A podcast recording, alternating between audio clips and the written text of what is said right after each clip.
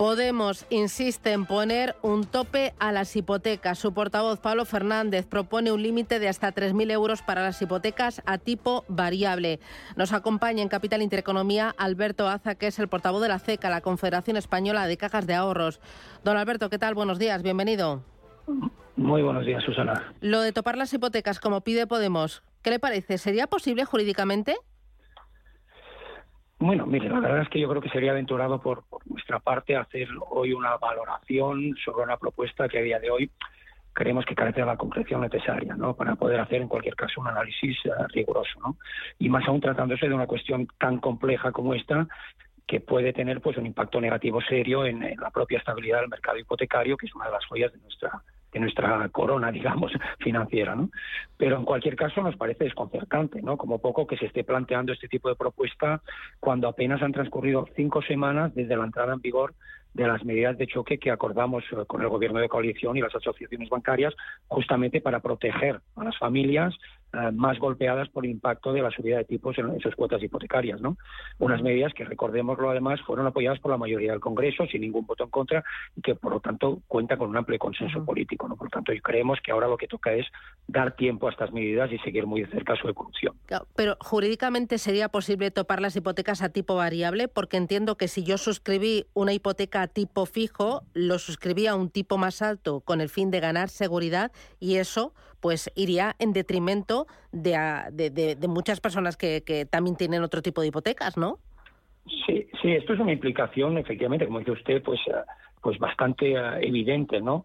Eh, y que nos viene a la mente de forma pues bastante inmediata, sobre todo yo creo si somos una de esas familias, como dices, que optaron en su día por contratar una hipoteca tipo fijo, que desde hace una década vienen pagando unos intereses superiores al que han pagado los hipotecados a tipo variable y que de ponerse en marcha esta medida, pues podrían ver ahora cómo estos hipotecados a tipo variable tienen un, trato preferencial del cual se verían excluidos los deudores eh, a tipo fijo, ¿no? O sea, claramente esta no es una situación equitativa, ¿no? jurídicamente podría plantearse uh problemas. Eh, hablaba usted del Código de Buenas Prácticas que entró en vigor eh, este año 2023, en enero. ¿Le ha dado tiempo a, tener efecto este Código de Buenas Prácticas? Bueno, realmente en enero lo que entra, eh, lo que entra en vigor es el conjunto de medidas de choque que, hemos puesto en marcha conjuntamente con el, con el gobierno, ¿no?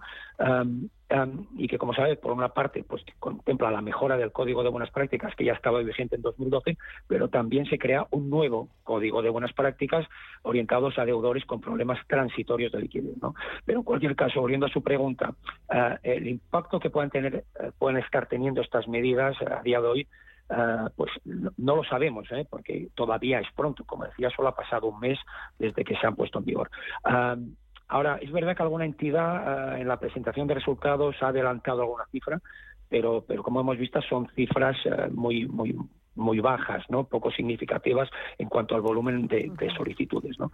Pero en cualquier caso, eh, decirle que desde las asociaciones bancarias hemos puesto en marcha una comisión de seguimiento para ir monitorizando de cerca la, evolución y la respuesta a estas medidas y que en cuanto tengamos algún resultado, pues lo haremos saber. ¿Y por qué las cifras son tan bajas? ¿Porque ha habido tan poquitas solicitudes desde el arranque de este año de negociar o de revisar esas hipotecas más vulnerables?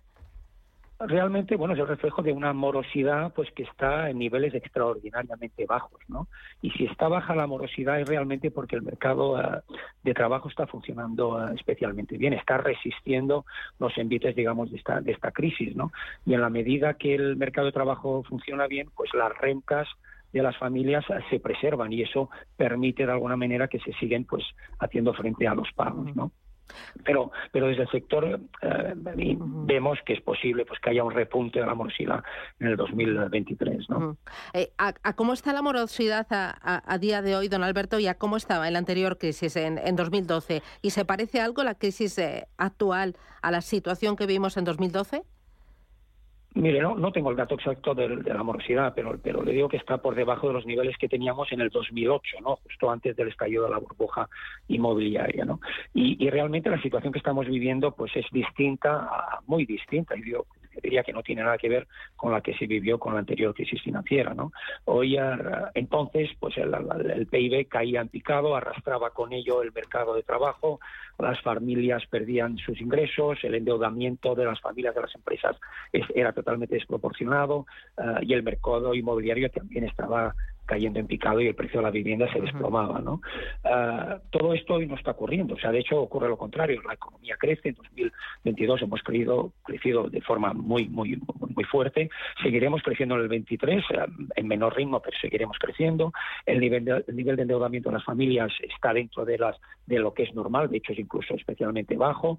Ah, el empleo, como sabemos, resiste muy bien y las familias pues tienen todavía ingresos y además el mercado inmobiliario está resistiendo. ¿no? Y a todo eso habría que añadir también que la banca parte de una situación de solidez financiera que nada tiene que ver con la de entonces. ¿no? Y esto le va a permitir pues hacer frente a todas las turbulencias que puedan venir de aquí en adelante. ¿no? Bueno, a una banca que desde el gobierno se le está situando como el ganador de esta crisis, de esta situación de encarecimiento de la financiación. Han presentado resultados eh, recientemente las grandes entidades cotizadas en bolsa, Caixa, Santander, BBVA, han aumentado mucho sus márgenes por la subida del Euribor. ¿Están entrando en una guerra por, por las hipotecas o, en una guerra por los depósitos? Bueno, mire, eh, la verdad es que como, como representante de una asociación no, no, puedo pronunciarme sobre prácticas comerciales particulares de, las entidades. ¿no? Ahora, quizás sí pueda ayudar un poco a entender dónde estamos, el saber de dónde venimos. ¿no? venimos de, casi una década de una política monetaria ultra expansiva ¿no? y de dinero barato eh, y muy abundante, ¿no? y cuyo objetivo último pues era realmente inundar de liquidez eh, la economía y el propio sistema financiero, pues justamente para garantizar eh, que se siguiera concediendo crédito y uh, garantizar así el crecimiento económico. Y por tanto, en este contexto de, abundante liquidez, las entidades no han necesitado, como en otras épocas, acudir a los depósitos. ¿no? Ahora, esta situación se está revirtiendo. ¿no? La, política monetaria ahora mismo es una política monetaria muy restrictiva y por lo tanto se va a ir drenando del sistema toda esa liquidez. ¿no? Y por tanto, en la medida que se produzca este drenaje, las entidades tendrán que ir acomodándose a, este nuevo escenario de, menor liquidez y por tanto es posible que veamos pues remuneraciones de pasivos del depósito más interesantes. Eh, dos eh, cositas más, don Alberto. Uno, el impuesto a los beneficios extraordinarios a la banca. ¿Qué le parece? ¿Qué va a suponer para el sector? ¿Qué entidades lo, van a recurrir? ¿Y, cuándo se va a, resolver los tribunales? Bueno, como sabe desde, desde, CECA, ¿no? Ya hemos dicho en repetidas ocasiones que este es un impuesto con el que no estamos de acuerdo, ¿no? Ah, igual pues daría casi para una entrevista solamente para hablar de este tema, pero para, para resumirlo un poco, ¿no? Digamos, ah, nuestra percepción es que se trata primero de un impuesto improcedente porque colisiona con principios constitucionales del derecho jurídico y podría además también colisionar ah, con, con el derecho comunitario, ¿no? Por otro lado, creemos que es un impuesto contraproducente. ¿Por qué? Pues porque tendrá efectos negativos sobre la economía real eh, restando puntos al crecimiento del PIB y, reduciendo el empleo, es decir, va en contra de lo que inicialmente pretende. Por otro lado, también es un impuesto que es incongruente, ¿no? porque eh, aunque supuestamente quiere grabar beneficios, realmente lo que está grabando eh, está grabando ingresos, ¿no? y por lo tanto no tiene en cuenta los gastos que incurren las entidades para generar estos ingresos, lo que se conoce como gastos de explotación, ¿no? Ni tampoco las posibles implicaciones que puede tener en términos de, aumento de la mora, reducción de la demanda y por lo tanto afectar al negocio bancario. Por lo tanto, no es un gravamen que sea proporcional realmente a los beneficios que puedan tener las entidades. Y por último, es un impuesto que también es distorsionador.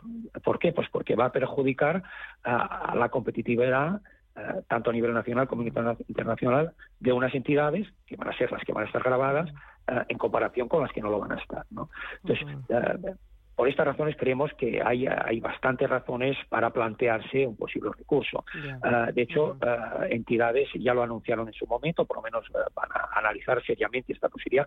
Nosotros, como desde FECA, pues bueno, la verdad que el orden ministerial se publicó el pasado viernes, ¿no? Han pasado nada, muy pocos días.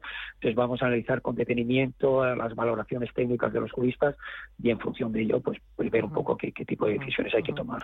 Eh, eh, don Alberto, eh, para terminar, recientemente hablaba con Juan Fernández Fernández Aceituno, el consejero delegado de Sociedad de Tasación, y él recordaba que en 40 años de mercado hipotecario se han concedido 27 millones de hipotecas e insistía en que la hipoteca eh, refleja la identidad de un país serio, de un país solvente, de un país profesional y que era importantísimo cuidar la hipoteca y su seguridad jurídica que esto no se puede tocar y parece que lo están intentando dañar, ¿no? Y nos jugamos mucho.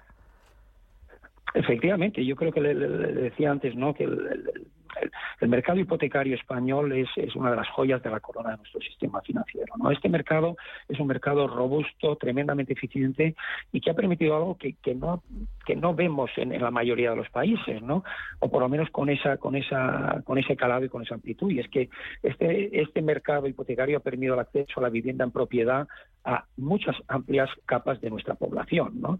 Ah, y esto, si empezamos a arrojar dudas sobre la solidez de este mercado con iniciativas que puedan perjudicar su estabilidad, pues ponemos en riesgo pues la concesión de, créditos hipotecarios ah, ya no solamente hoy, ¿no? sino también a las generaciones futuras. Por lo tanto, hay que tener mucho cuidado sobre ah, las medidas eh, que se puedan eh, plantear para proteger a, los deudores eh, hipotecarios. ¿no? Y en ese sentido, pues enfatizar que creemos que las medidas que se han puesto en marcha hace apenas un mes son las medidas adecuadas y que contribuyen a preservar la estabilidad de este mercado hipotecario. Cuidemos la hipoteca. Don Alberto Aza, portavoz de la CECA, muchísimas gracias por atendernos y por ser tan clarito. Feliz martes, cuídese mucho. Muchísimas gracias, a vosotros. Feliz martes. Buenos días.